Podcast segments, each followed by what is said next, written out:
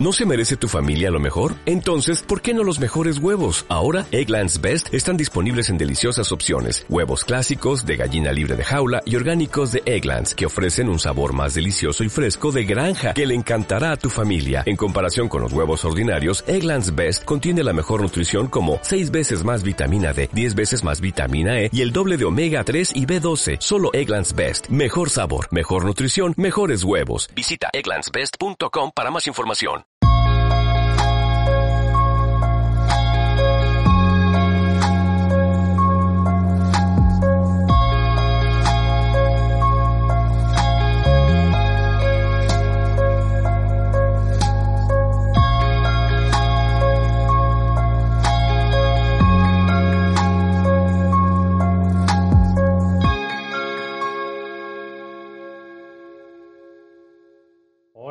Buenas. Bienvenidos a otro capítulo más de Frente al Fotógrafo. En esta ocasión quiero presentaros a un compañero que, aunque trabajamos disciplinas muy distintas, a los dos nos une un amor tremendo por el mar Cantábrico. Él está en Galicia, yo estoy en el País Vasco, pero el mar es una parte importante de nuestro trabajo fotográfico. Quiero presentaros a Kiko Arcas. Hola, Kiko, muy buenas. Hola, ¿qué tal? ¿Cómo estás? ¿Qué tal por ahí? Bien, por bien, norte, bien. norte. Nosotros somos el norte de lado y vosotros el norte-norte. Bueno, estamos ahí, estamos justo Estamos ahí. en esos extremos, pero es cierto, ¿verdad?, que, que el mar que tenemos aquí marca un poquito y yo creo que por lo menos en tu fotografía se ve, ¿no? Se ve esa, esa influencia. Pues sí, yo creo que al vivir aquí en un puerto como es el puerto de Vigo, Mm. tener el Atlántico, digamos que en casa, y luego yo creo que es esa conexión, ¿no? Ya al nacer en un puerto, si nos quitan el mar, es, a mí por lo menos me quita me- media vida. De hecho, a veces voy a trabajar a, cosas de trabajo, tengo que ir a Zamora, a León, Ujú. y estoy una semana y ya estoy deseando dónde está mi mar, ¿sabes? Es, ver- es verdad, el Atlántico. Yo te he traído al Cantábrico el Atlántico. el Da igual. Atlántico. Sí, sí, sí, sí. Ta- También tengo estado por el Cantábrico y es una pasada. Los temporales que hay ahí también son impresionantes. Son impresionantes. Vamos a ver luego algunas, algunas imágenes tuyas donde eh, te gusta reflejar mucho la, la fuerza de- del mar, pero Sí. yo, para los que sois, mm, en el buen sentido, pajareros, siempre hay una pregunta que tengo. Eh, ¿Fue antes el, el amor por las aves, por la naturaleza o la fotografía? Porque hay las dos vertientes. Yo empecé primero con las aves. Yo empecé con, con 10 años, ya tenemos 45, y empecé con 10 años con mi hermano. Mi hermano José Arcas, que es, es pintor de naturaleza, es biólogo, zoólogo marino y tal. Y, y me, fue él el que me metió, de empezar con unos prismáticos a, yo me voy a ver pájaros, y yo, "Ostras, a ver pájaros. Eres un friki. tío". Entonces me iba con él Sí. y la cosa se empezó a, digamos que a dilatar y fue a mayores. O sea, pasamos de prismáticos, mi hermano ya se metió a estudiar biología en la Universidad de Santiago y tal, empezamos, él empezó a ser, eh, se hizo anillador científico de aves, nos pasábamos todo el día. Aquella no había ni novias ni nada, era todo Oye, pero qué bueno, ¿no? Dos hermanos con una afición ahí Sí. tan específica y poderla desarrollar juntos, ¿no? Y, y- y que a día de hoy seguimos los dos y seguimos Claro, yendo al claro. campo a pintar, yo voy a hacer mis fotos, luego nos vemos y ¿qué pintaste? ¿Y ¿Qué hiciste? ¿No? Es una pasada. Y, Sí, sí, sí. ya te digo, a raíz de eso, trabajando un poquito para la Universidad de Vigo también, haciendo eh, cursos y tal de, de ornitología, él ya luego tiró más por la parte científica, siguió con sus trabajos. De hecho, la tesis doctoral él la hizo sobre el andarríos chico. Y, y a mí me picó un poquito luego ya el gusanillo, eh, gracias a un fotógrafo que no sé si os sonará, pero fue de los primeritos que había aquí en España, en Fotonatura, que se llama Marcos Veiga, que le pegaba mucho a y es mi cuñado. Ah, Entonces, sí, A mí me suena de eso, de fotonatura, precisamente. Luego le he perdido la pista totalmente. de sí. los... Y, y tengo que agradecerle a Marcos que me metiera el gusanillo de la fotografía. Entonces pasé de, de tener los pájaros en la mano a Claro. un día probé lo del Jairo, de meterme en un escondite y tener, y me acuerdo, lo primero que fotografié fue un martín pescador. Y tener ese martín pescador a dos metros, tranquilo, limpiando, me, me flipó de tal manera Sí. dije yo, yo quiero esto. Claro, porque es como que estás al lado de él, pero el, pero el pájaro ni se entera. está el, anillamiento es, muy bonito y es, muy interesante y todo lo que aporta científicamente, pero un ave en la mano se transforma. Ya están estresados, es otra cosa, las plumas ya no es lo mismo. Mira, vamos, a ir, vamos a ir presentando unas fotos. Ya has dicho lo del lo de Martín Pescador, y entonces voy a cambiar un poquito el orden que yo había pensado y me voy a ir primero al, al mirlo acuático, porque yo creo que yo la, primera experiencia que tuve en Hyde fue también con un amigo muy, muy de pajarero, pero de pasión. ¿eh? lo que le gusta sobre todo es documentar. Entonces, la primera vez que me metí en un Hyde fue con un mirlo acuático y a mí me pareció asombroso este animal, el poderle ver ahí. ¿eh? Esas, eso que se va agachando, luego cómo se zambullía. A mí me parecía impresionante eso. Me es una pasada. A mí, a mí me. Yo creo que es. Si no mi, ave favorita, eh, casi. Está ahí en disputa con. No sé si conoces el alcaudón, el alcaudón dorsirrojo. Ajá. Es, es una especie bastante peculiar que a mí me. De hecho, estoy ahora en verano. Este año me propuse, en cuanto acabase el confinamiento, dedicarme en cuerpo y alma a él. Eh, es un ave muy amenazada, o sea, cada vez hay muchísimo, eh, muy poquitas, eh, los territorios se están reduciendo a una velocidad de un año para otro eh, increíble. De hecho, tengo un amigo en Pontevedra que los controla todos los años y, y del año pasado a este, de ocho territorios ocupados, ha bajado a tres. Es que es una, una pues barbaridad. hay un, proyecto muy, muy interesante, ¿no? Porque yo creo que, sí. que como fotógrafos de naturaleza, el poder intentar hacer algo con nuestro trabajo puede ser muy, muy interesante, ¿no? Claro, entonces, es una especie, digamos que sí, conocida entre los pajareros, pero sales de ahí y nadie lo conoce. O sea, el claro. dicen alcaudón, dorsirrojo. ¿eh? Porque aquí, aparte es que el dorsirrojo es una especie que eh, solo la habita ahora en verano, está aquí dos meses. De hecho, la provincia de Pontevedra y la de Orense son las dos. Eh, estas aves vienen de, la, de, la, costa índica de África. O sea, estamos hablando de frente a Seychelles, Madagascar. Ahí pasan el invierno. se pega un buen paseo, sí. Y, al contrario que las aves, normalmente los abejarucos y todo lo que tenemos aquí en verano, que cruzan por el estrecho de Gibraltar, ellos vienen por toda la costa, digamos, este de África, suben por, Egipto y eh, cruzan por, por Turquía, el estrecho del Bósforo, y vienen, digamos que la migración va ocupando toda Europa de este a oeste. Y el último punto, o sea, a principios de mayo tú puedes ver que ya empiezan por fotógrafos a llegar a Alemania, los ves en Holanda, en Hungría y tal. Y, a vosotros... los últimos, los últimos, los últimos, los nuestros aquí, que hasta casi principios de junio no llegan. Hombre, pero por algo estáis ahí en el fin del mundo, ¿no? En Finisterre, estáis ahí. Tal cual. Entonces, eh, es eso, es, esas características de esa ave que, que viene desde tan lejos, llega aquí en junio, cría toda leche y a mediados de agosto ya no están, ya se han ido otra vez. o sea, son miles y miles de kilómetros los que se hacen. Claro, entonces concienciar, primero, tú tienes una dificultad para hacer un proyecto, un trabajo serio, porque claro, tienes muy limitado el tiempo, y claro, luego concienciar a la gente de aquí, a las instituciones y demás, mm. cuando dirán, va, es una ave de paso, aquí casi no está, Total, lo que hagamos nosotros no tiene importancia y claro, hacerles ver que eso no es así es complicado. Es complicado. Y lo que te digo, la gente la saca siempre de lo mismo, ¿no? De que si el gorrión, el abejaruco y tal, y, el resto no lo conocen. en cambio, hablas con los, paisanos de allí, donde, donde tengo ahora un escondite fijo montado, porque es un ave muy, muy desconfiada. Y a mí no me gusta, hay fotógrafos que utilizan pues lo de poner cebo y tal, que sigamos gusanitas. Yo quiero, a mí siempre me gustó eh, que sea la cosa natural. Natural y, romperme, no claro. Eso romperme bien los cuernos y, y dar, y, llevo muchos años detrás de él y haciendo, bueno, voy haciendo cosillas, pero este año por fin he conseguido que la cosa salga bien, y pues aún ayer estuve con él, y, te exige mucho sacrificio porque dentro del escondite no hay sombra.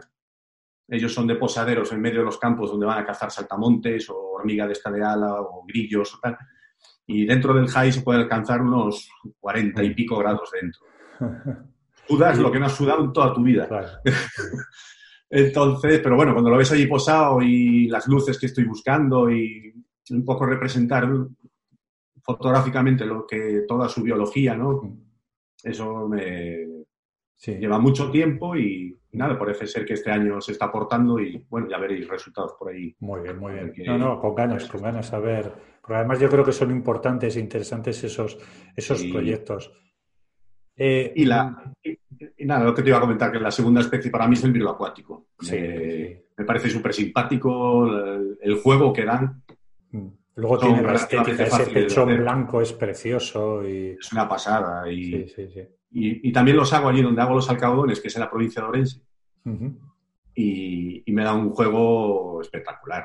O sea, con cascadas, puedes hacer desde primeros planos, eh, composiciones, eh, lo que quieras. Aquí ves al macho y la hembra viendo para esa esfinge, así como los dos viendo para ella, diciendo, ¿quién la coge? ¿La coges tú o la cojo yo?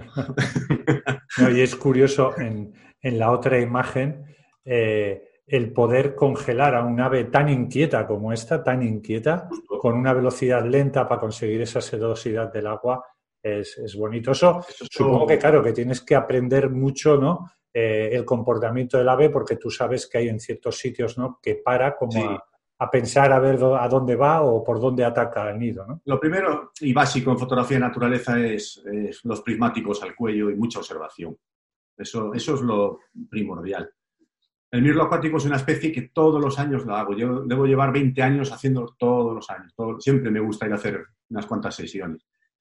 Y ya lo tengo tan conocido, y yo creo que ya me conocen ellos a mí, que ya sé cuándo, cuándo se va a parar, porque ellos tienen un gesto eh, que cuando llegan a la piedra, siempre llegan y empiezan a bailar. De hecho, en gallego le llaman el lavaculos, porque parece que está metiendo el culo. Y lo está, agua. le llaman lavaculos. Entonces, eh, ya le coges el ritmo, ya sabes que hace ese gesto, pero hay un momento que se queda quieto. En ese momento es cuando tienes que hacer la, dices tú, placa. Y de 10 fotos, pues sabes que 9 salen movidas y una...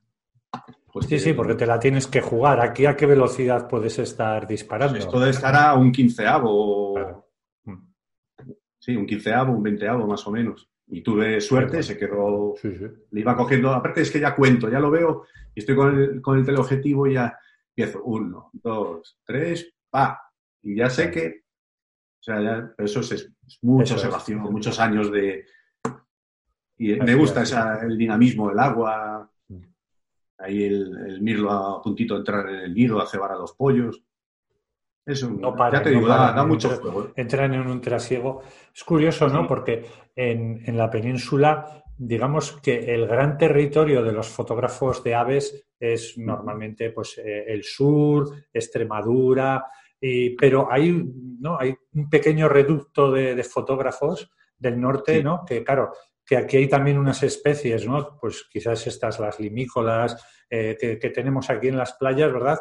Y no sé, yo creo que tenéis ahí un, trabajo un trabajo interesante, ¿no? Pues Mario Suárez, tú, ¿no? Ahí hay un grupo de, trabajos muy, muy chulos y que además no os fijáis solo en retratar a los animales, ¿no? Sino un poco darle un toque de estética y, esta que me gusta especialmente, que se ve en alguna foto tuya más, el tema de la inclemencia.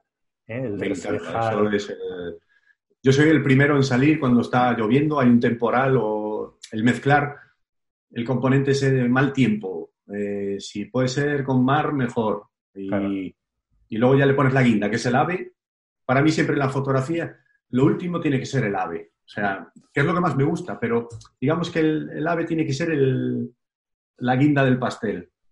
Cuidar el resto y una vez que, que ya tienes todo el ambiente creado, lo que estás buscando, dices tú, bueno, ahora aquí es donde la gaviota pega o pega el correlimos o pega... Pero tú te das cuenta que eso es eh, justo lo contrario de lo que yo creo que la mayoría de los que estén escuchando estarán pensando. Dirán, no, joder, lo primero será el ave y luego igual incluir el entorno, ¿no? Pero no, pues yo, yo soy al revés.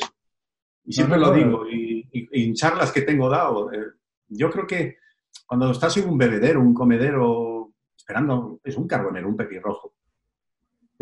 Tengo amigos que, van y, ah, el pequirrojo, pero es que yo es lo último que veo. Yo hmm. primero me imagino el resto aquí en la cabeza. Y dices, si ahora quiero el petirrojo ahí, pero una vez que ya tienes todo... Eh, eso es, quiero, tengo todo el escenario montado, lo tengo todo, todo natural. O sea, puedes tener un bebedero artificial o un comedero con tus. Pero una vez que tengo todo listo, digo, ahora quiero el petirrojo, si se posa donde quiero que tal, es cuando. Eso es lo que me gusta. Es, la foto darle la vuelta. Sí. Sí, porque si no lo otro, a ver, eh, yo creo que, sucede mucho, ¿no? En, paisaje también, ¿no? El, el, cazar postales, ¿no? Y, en, aves también puede pasar eso, ¿no? El, decir, no, yo quiero el animal, pero bueno, pero, o sea, no sé si me explico, ¿no? Creo que puede ser más este interesante lo que tú dices. Con este correlimoso oscuro, a ver, todos los que fotografiamos aves o conocemos medianamente las aves, sabemos lo que es un correlimoso oscuro, sabemos cómo es por decirte, un correlimos oscuro, un martín pescador o lo que sea. ¿no? Sí. Entonces, yo estoy en casa y digo, ah, pues mira, dan temporal.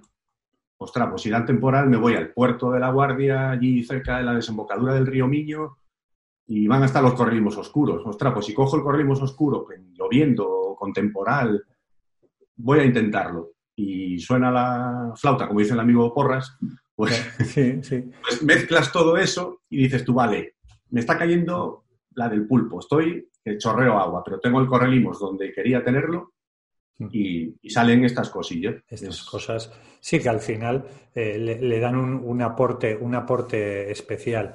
Mm, en este caso, en este tipo de aves, claro, aquí no trabajáis con height, os vais arrastrando como podéis, ¿no? Intentando siempre, ¿no? Eh, manteniendo esa, esa, distancia de seguridad que te marcan los, los animales, ¿no? Las aves también en particular, ¿no?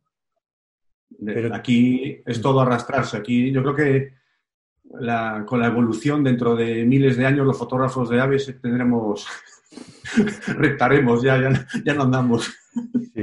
pero claro, yo te imagino en, eh, porque tú me imagino que no estabas en el suelo y se te ponen las dos aves así justo, ¿no? Con esa simetría, una enfrente de la otra. o sea, en este caso, eh, me pasó lo mismo, ¿no? Sabía que estaban estos chorlitos dorados en la playa.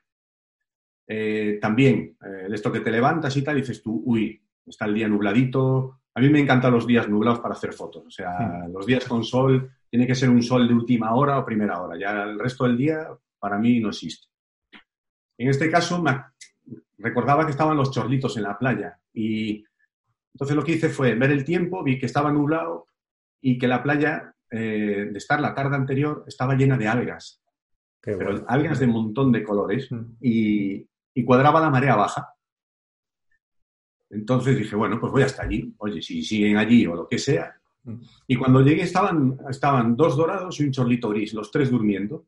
Entonces lo que hice desde una distancia bastante lejana para no molestarlos y tal, pues lo que dices tú, codos al suelo, y empezar a rectar con la cámara, poquito a poco, poquito a poco, fui acercando y empezó a subir la marea. Cuando empieza a subir la marea, empiezan ellos a moverse para empezar a alimentarse otra vez, empiezan a salir las pulgas de mar hacia, afuera y tal.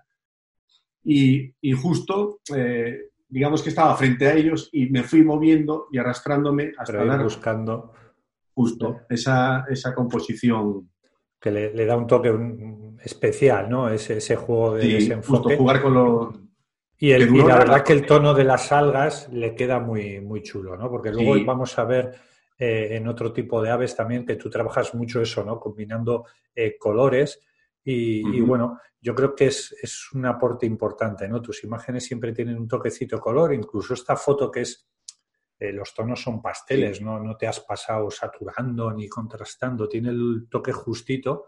De hecho, tiendo a, enfriar las imágenes, siempre me gustan más las imágenes frías que y darle un puntito de color. A ver, también es cierto que eh, siempre me ha gustado eso, ¿no? Y, ahora con, estoy con, la marca, como sabes, con Fujifilm, mm. Fujifilm recupera en las cámaras aquellos carretes que teníamos antes del Astia, el Belvia. Ah, es verdad, sí, que puedes ponerlos. Mm. Claro, tú te vas a hacer un paisaje en otoño y metes el perfil de Belvia.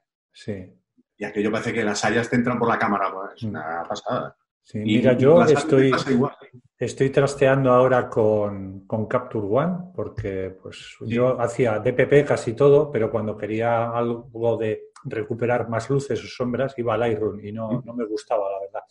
Y curioso, en Capture One eh, hay una serie, puedes descargarte una serie de, de, no sé cómo lo llaman, pero bueno, que, puedes eh, simular eso, los carretes Belvia, los carretes... Eso es. Y es muy, muy curioso decir, hostia, mira, vamos a volver a hacer fotografía Sí, volvemos de a lo de- eh, con los... Con los, los que empezamos con carretes y, Sí, sí, y ya. la paga nos daba para comprarnos un Belvia, uh,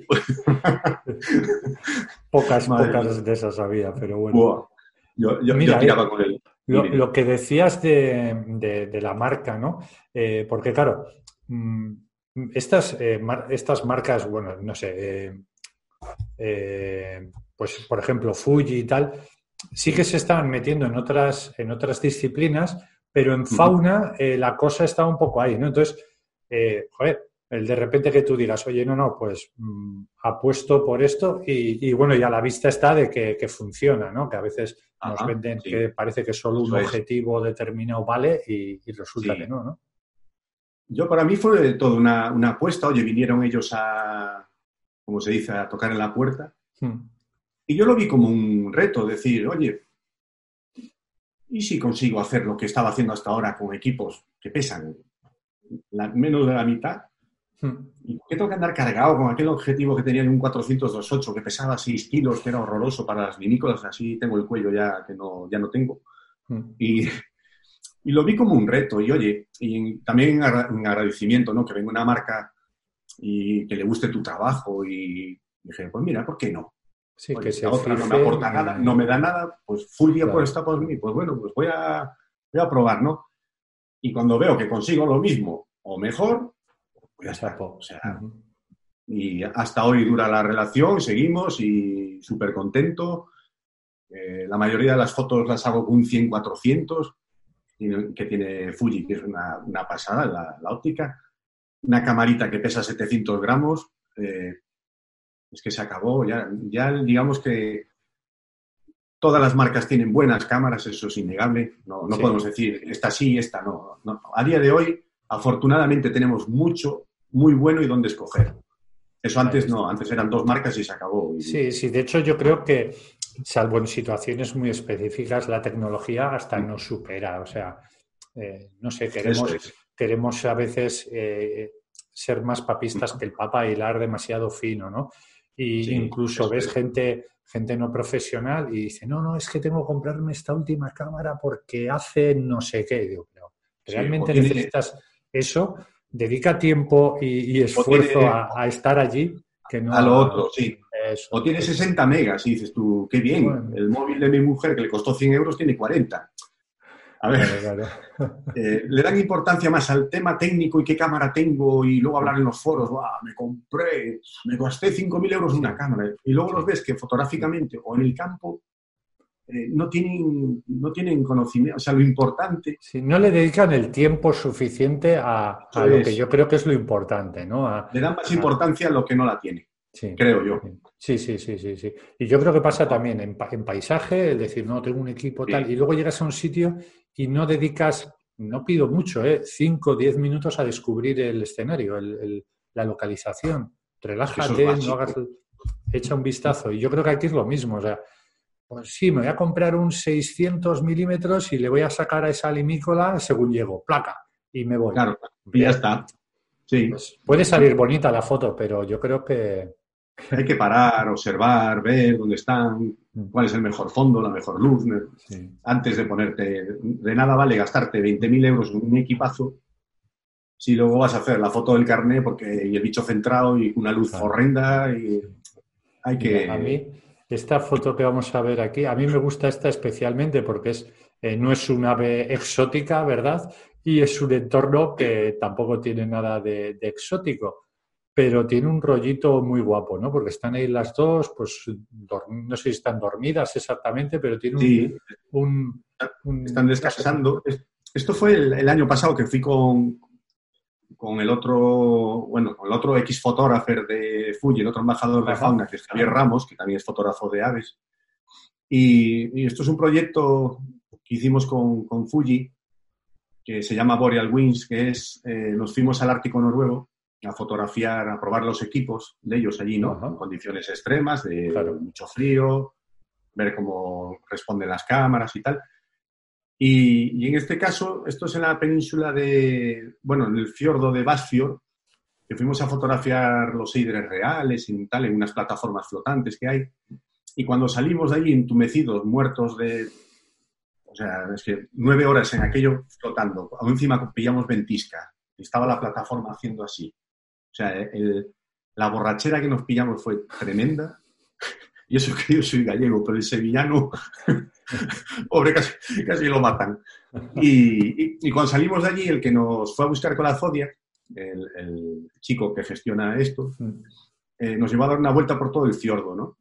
En Zodiac. Y, nada, había, había, un nido de, gaviota tridáctila y me puse así a hacerle fotos y tal. Y me dice, me dice espera, te voy a llevar a ver los nidos de, gaviota tridáctila más bonitos de toda Noruega.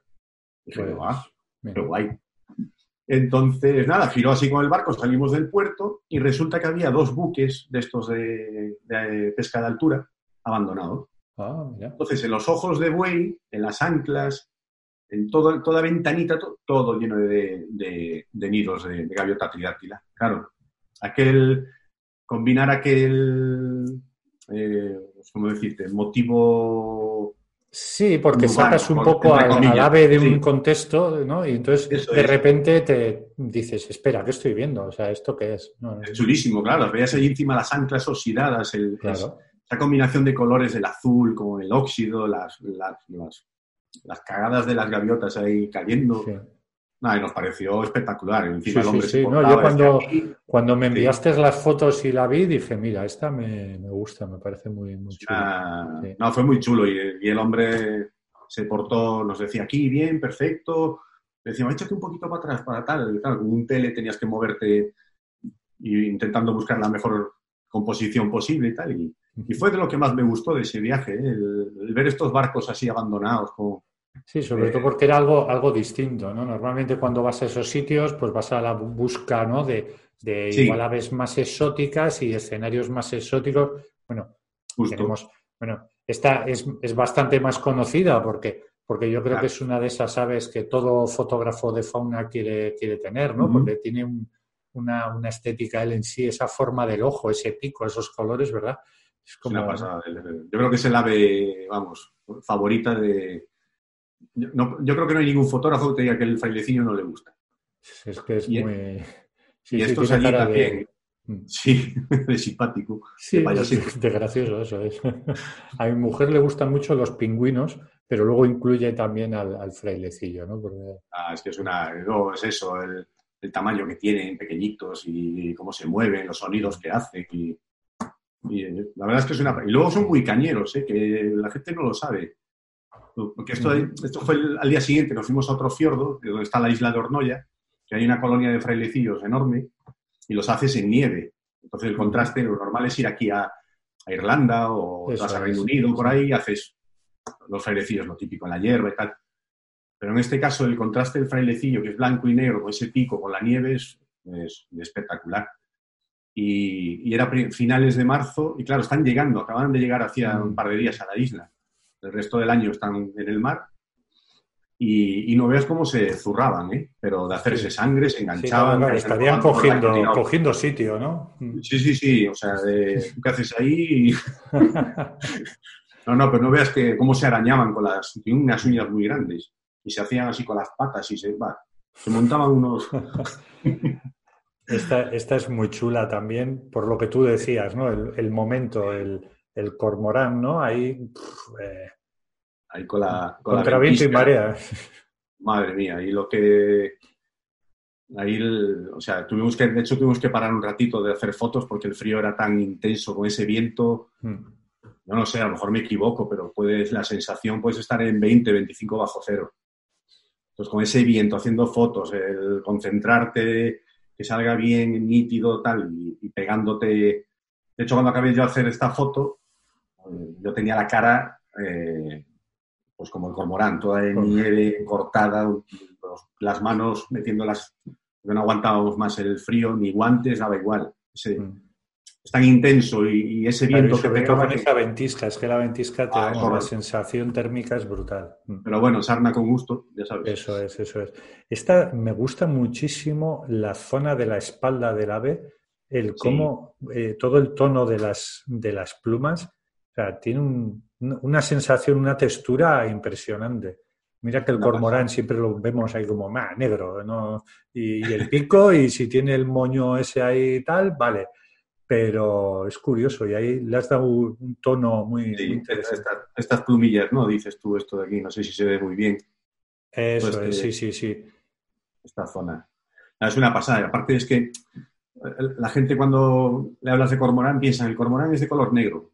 Claro, por eso sí, sí, es que a mí es lo que me ha llamado la atención, pero ahí... Como las pues, urracas, ¿no? Las urracas son negras y blancas, y luego las ves de cerca y dices, coño, pues es azul, y tiene verde, y tiene violeta, y tiene unas civilizaciones brutales, pues el cormorán es igual. Es igual. llegas ahí y los ves, y depende de la luz que tenga, o es verde, es azul, y luego la combinación, ese ojo esmeralda que es... Ese le da siempre un, un toque, un especial, sí, sí, sí.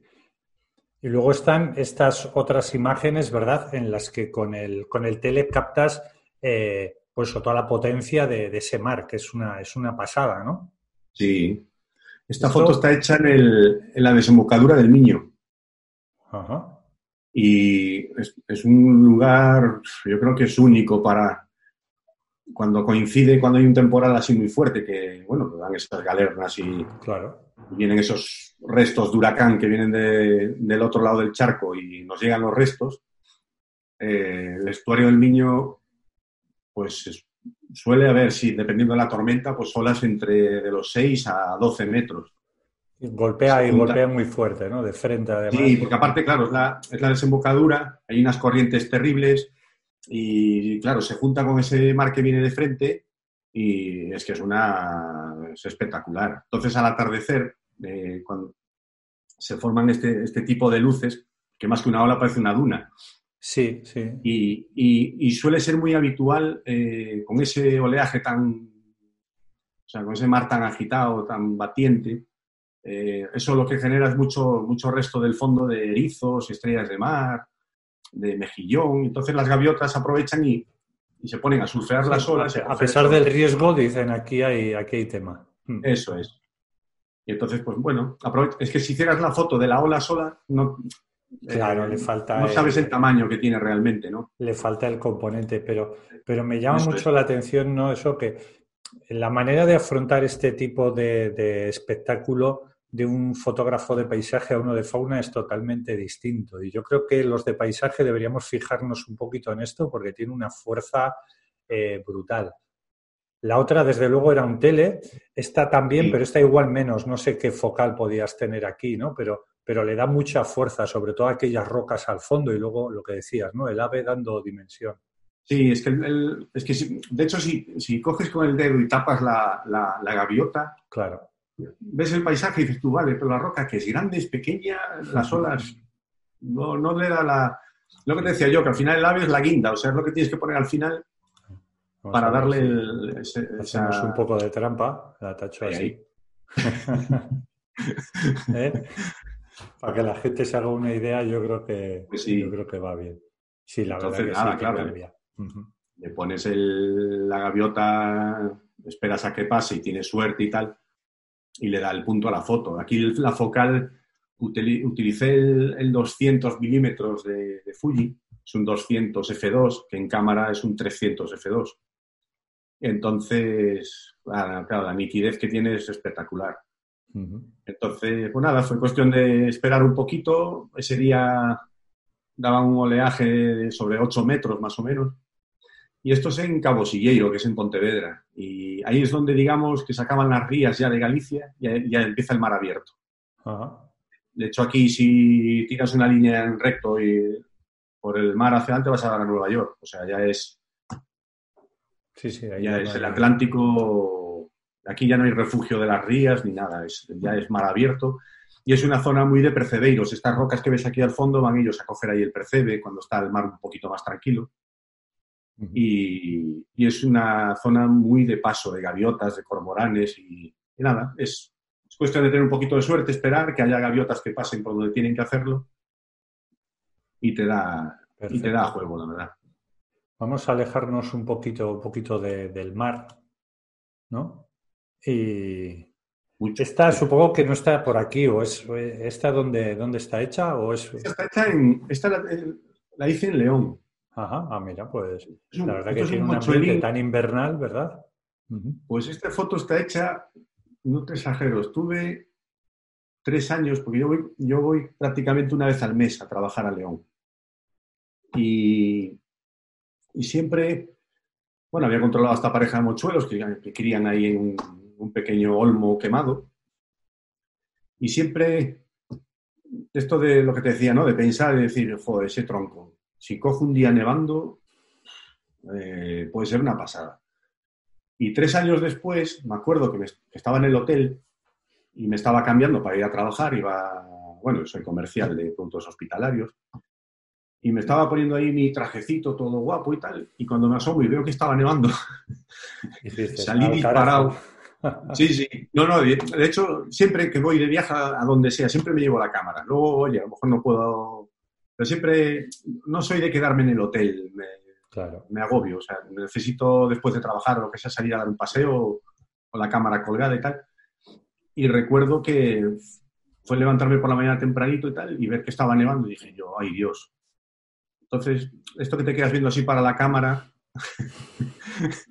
y salí disparaba junto de los mochuelitos, estaba el mochuelo fuera y, y nada, me dio tiempo a hacerle unas fotillos, una nevada súper intensa mm. y de hecho me tuve que ir pronto porque, bueno, tenía que ir a trabajar y, bueno, la nevada ya estaba, es una pista de tierra además, se estaba empezando a cubrir mucho. Y digo, bueno, me voy a quedar aquí tirado y vestido de, de bonito y la vamos a liar. O sea, fuiste vestido de, faena. Sí, sí, sí, totalmente. Cualquiera te veía ahí, ¿eh? Con, el, con la cámara de, de traje. Entonces, lo bueno es que me, animé porque la foto está hecha desde la ventanilla del coche. O sea, ya tengo entre el coche y digamos que el árbol este hay una barrera de, de, de zarzamora, de esta de zarza. Sí.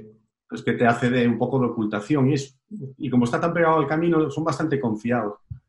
Y nada, aparqué así el coche y tal, bajé la ventanilla, cogí la cámara y dije, hostia, estás ahí y tal. Y nada, me dio tiempo a hacer una, una sesioncilla así rápida y, y mira, tres años después lo, conseguí. ¿Esta ave cuál? ¿Qué es? Esto es una lechuza gavilana. Esto es una de las estrellas de arriba, del Ártico, en, tanto Noruega como en Finlandia, en Suecia. Y, y estas también son muy fáciles, o sea, a ver, muy fáciles.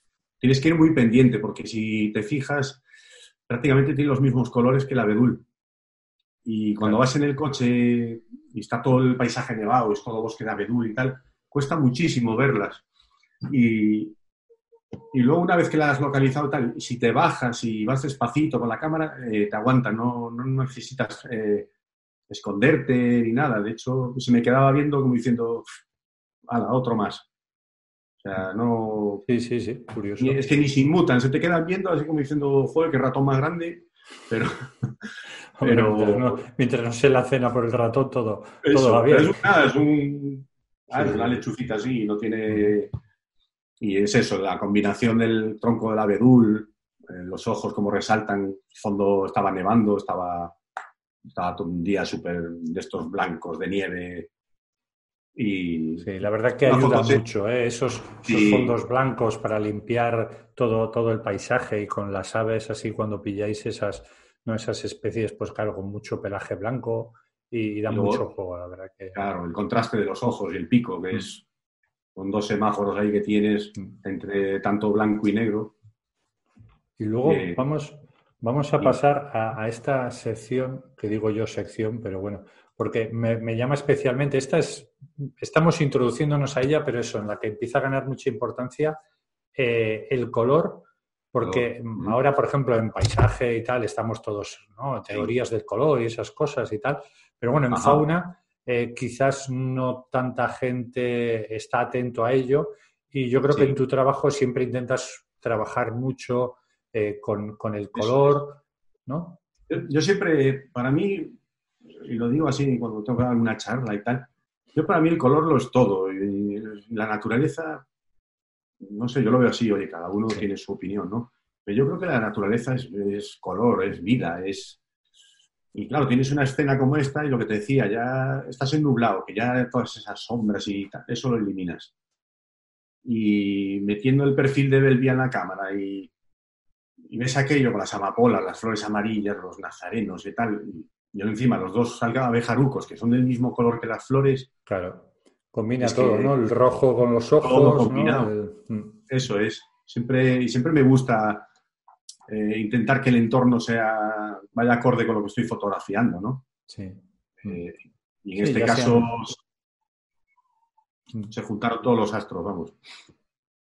Esta es muy, es muy graciosa, justo ahí con el, momento de, estar sacudiendo el agua, pero parte del, toque de la foto es ese desenfoque morado, ¿no? Ese, toquecito que le da muy bien con el verde. Sí, es lo que te decía, intentar combinar, esto es un bebedero que tengo allí, una casita que tengo allí en Orense, y intentar combinar el, morado de, esto es una hembrita de una hembra de escribano soteño, y lo que, lo que te decía, ¿no? que me gusta combinar entre el morado, el verde, el amarillo, los marrones, pues, pues si te fijas son casi los mismos tonos que el escribano, ves el marrón, el, azulito ese que asoma por las plumas que están levantadas, el amarillo a la cara, el verde.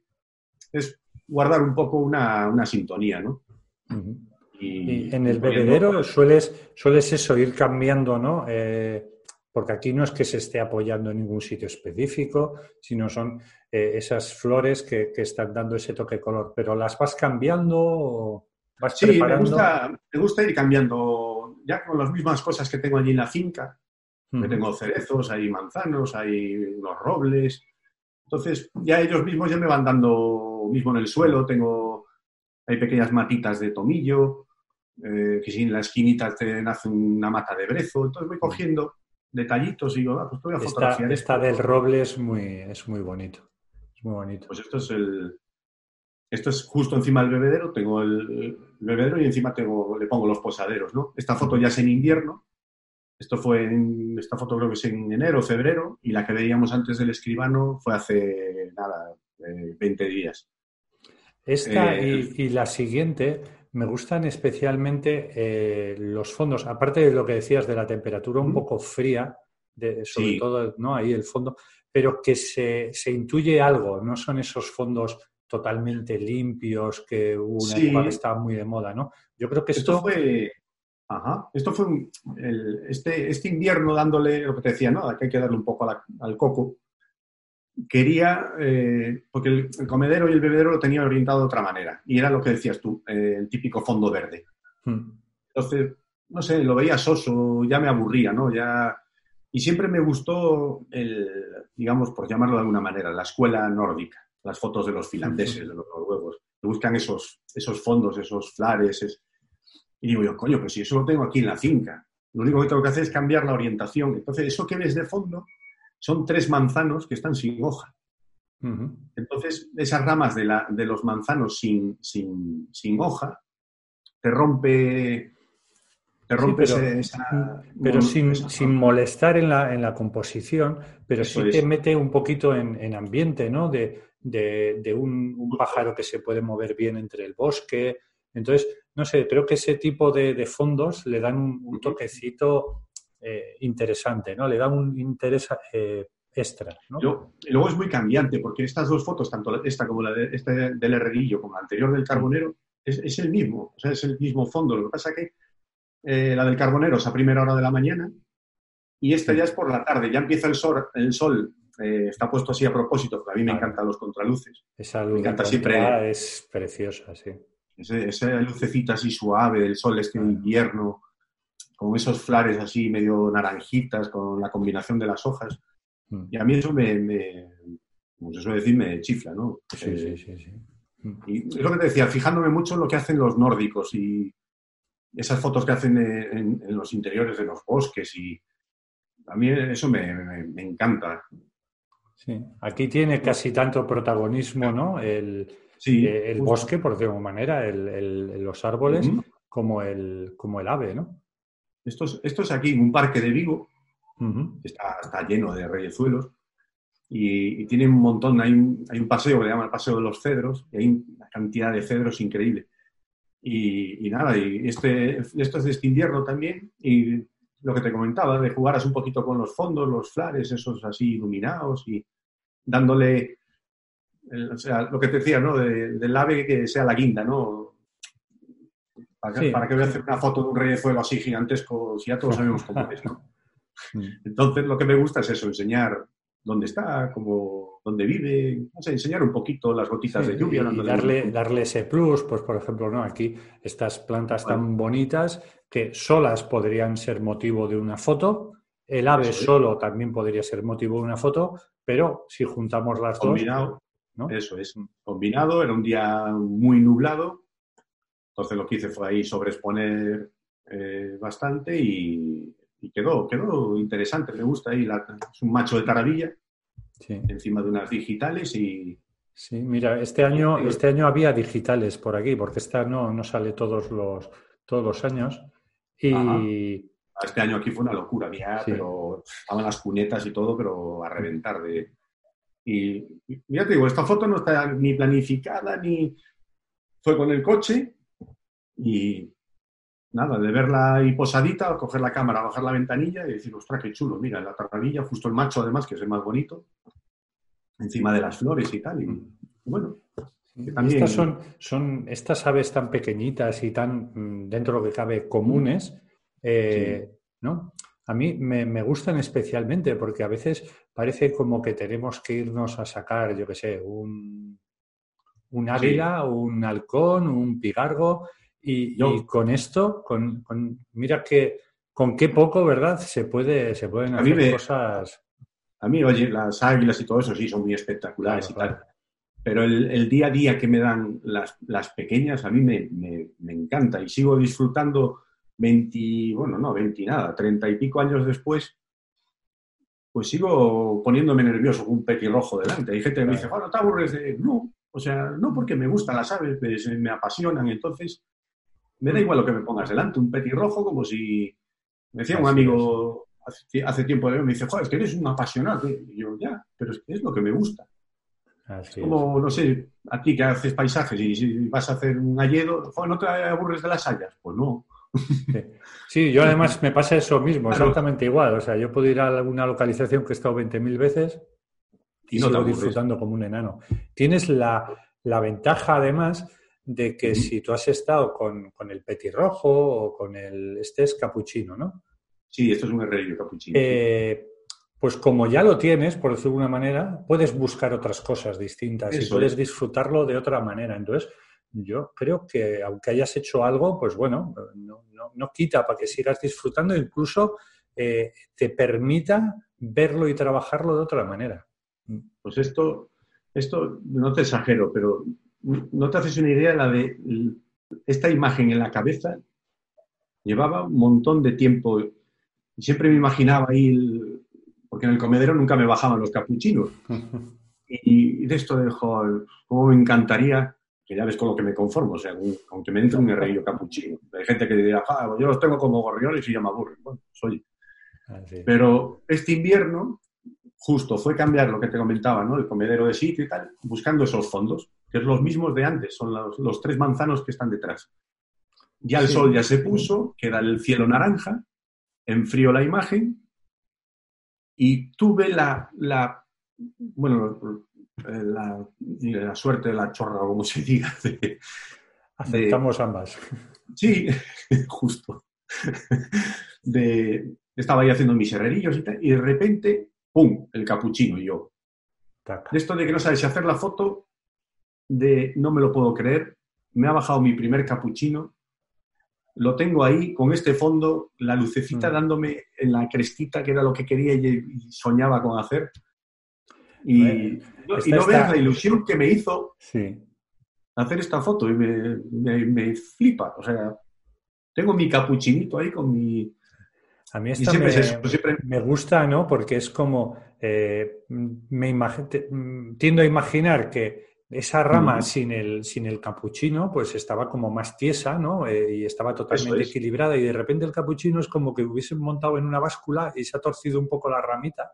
Y le da un toque, le da un toque chulo, sí, señor. Y aparte, es lo que te decía yo, ¿no? De, pensar y decir, ostras, mira qué fondo tengo aquí. y si pongo la ramita y, bueno, ahora sí viene alguno y se me posa ahí, ya está. Pues, y, y se me, la tengo con el yo la tengo con el carbonero, con el petirrojo, pero ese día, esa tarde allí, que hacía un frío que pelaba, y, ver el capuchino, eh, tenías que verme la cara en el coche después, cuando volvía para casa de estudio. Era el tío más feliz del mundo, con mi capuchino. Además, lo importante es, es eso, es, disfrutar. Yo me estoy acordando ahora, tengo una, amiga, compañera, Julia Silva, que es una señora que tiene en, su casa un, hype, y, la mujer a veces eh, con gorriones o pico gordos y, disfruta. Y al final no nos tenemos que obsesionar con, con ciertas cosas y aprender a disfrutar de, iba a decir de pequeñas fotos, pero teniendo esto delante no me parece pequeña, pero bueno, pero no con, con cosas cercanas, ¿no? Eso es. Te puedes obsesionar, pues oye, a lo mejor, pues mira, ahora en el caso que estoy con, los alcaudones sí. rojos, ¿no? Y quiero, mm. también los estoy grabando en vídeo, y quiero, pero ya es un trabajo, digamos que concienzudo, como, como hice con el mirlo acuático, ¿no? El mirlo acuático también quise hacer algo ya más serio. Mira, voy a hacer un reportaje. Mientras dices, voy a ir poniendo tu, web. Vale. Porque ahí además hay, hay, cositas de esas, ¿no? Por ejemplo, pues tenemos, ¿no? Del, del mirro acuático. Sí, teniendo ahí un poquito de todo y, ahí sí que te puedes obsesionar, ¿no? Decir, bueno, tengo que conseguir Pero la cosa es disfrutar y, y, y, que no hace falta que hagas las fotos. Yo siempre fui de hacerlo sencillo. Veo que compañeros que se lían y hacen ahí unos, como digo yo, unos bodegones que al final no sabes, tiene más protagonismo el, resto que el pájaro, ¿sabes? O sea, le meten tantas cosas al, escenario que, que te dispersa un poco, ¿no? Que se puede perder un poco, sí, sí. Y la sencillez está ahí, como se suele decir, lo sencillo es elegante, ¿no? Mm. Entonces, es buscar ese equilibrio. Pero nada, es darle un poquito a, a la cabeza, nada más. Eso Que no nos, que no nos con ello y, ir bien. Que no nos pueda la ansia. A veces el pues ansia no nos deja pensar y no nos deja. Ya salimos del coche y, oh, Dios mío, que se me va el pájaro. Bueno, pues si se vaya, volverá. Y si no, pues haz otra cosa, yo qué sé. Bueno, pues yo animo a la gente a que vea, que vea tu web, que hay, hay, más trabajo. Y luego, pues bueno, al final, un poquito, yo creo que nos pasa a todos que al final la sencillez a veces de subir fotos a Instagram la manera de ver los trabajos a veces más recientes es por aquí, ¿no? Porque, bueno, es como muy rápido, lo pones. Yo creo que no, es el sitio ideal para ver fotos en calidad, pero bueno, para hacerse un poquito, para descubrir gente. A mí me sirve mucho para descubrir gente. Para sí, justo. Hay muchos fotógrafos muy buenos. Digo, mira lo que hay por aquí.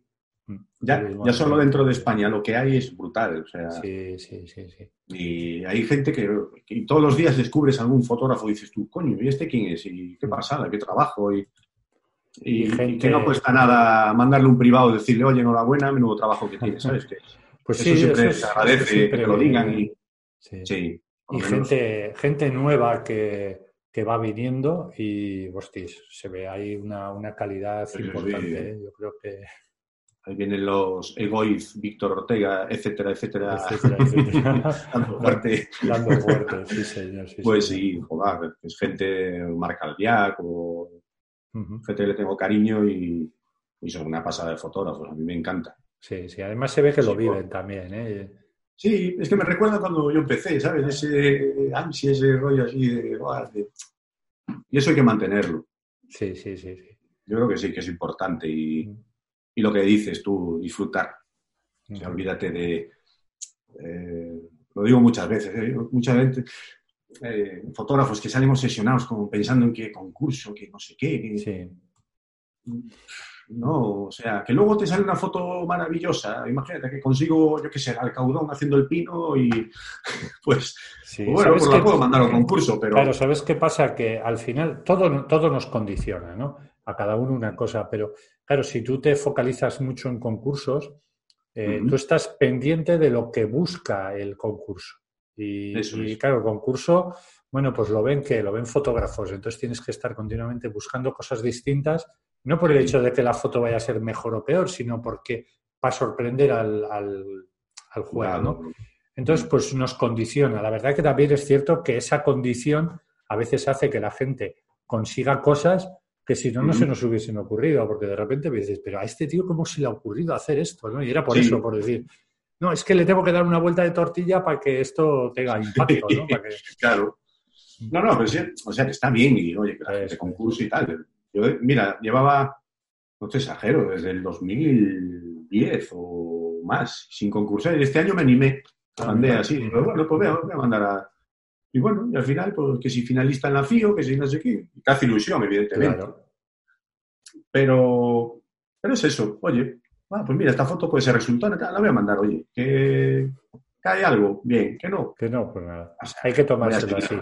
Yo llevo también un par de años sin presentarme, pero porque entre una cosa y otra, con el libro, con tal, no sé qué, digo, no, es que no, digo, bastante, estaba totalmente colapsado de tiempo. Y, luego, los concursos, que a veces te da también una pereza el... Sí. Eh, no, mándanos el texto, mándanos el texto en inglés, mándanos el no sé qué, y ahora mándanos palabras clave, no ¡oh! Yo encima tengo que pagar, ¿no? también, también. no, a veces, muchas veces por pereza, que me dicen, oh, no mandas a este concurso me da una, una pereza, pero terrible. Muy bien, Así que, pero bueno, oye, yo qué sé. Están ahí. Un, auténtico gustazo. ¿eh? Muchas gracias. Hemos hecho un rato majo aquí. Creo que la gente habrá disfrutado con tus fotos. ¿eh? Y a ver el proyecto ese. Sí, a ver, a ver si ya iré poniendo cosillas y, gracias a ti por la invitación. Fue una, un una sorpresa, la verdad. Y te lo agradezco mucho. Muy bien. Estamos, estamos en contacto. Vale, bueno,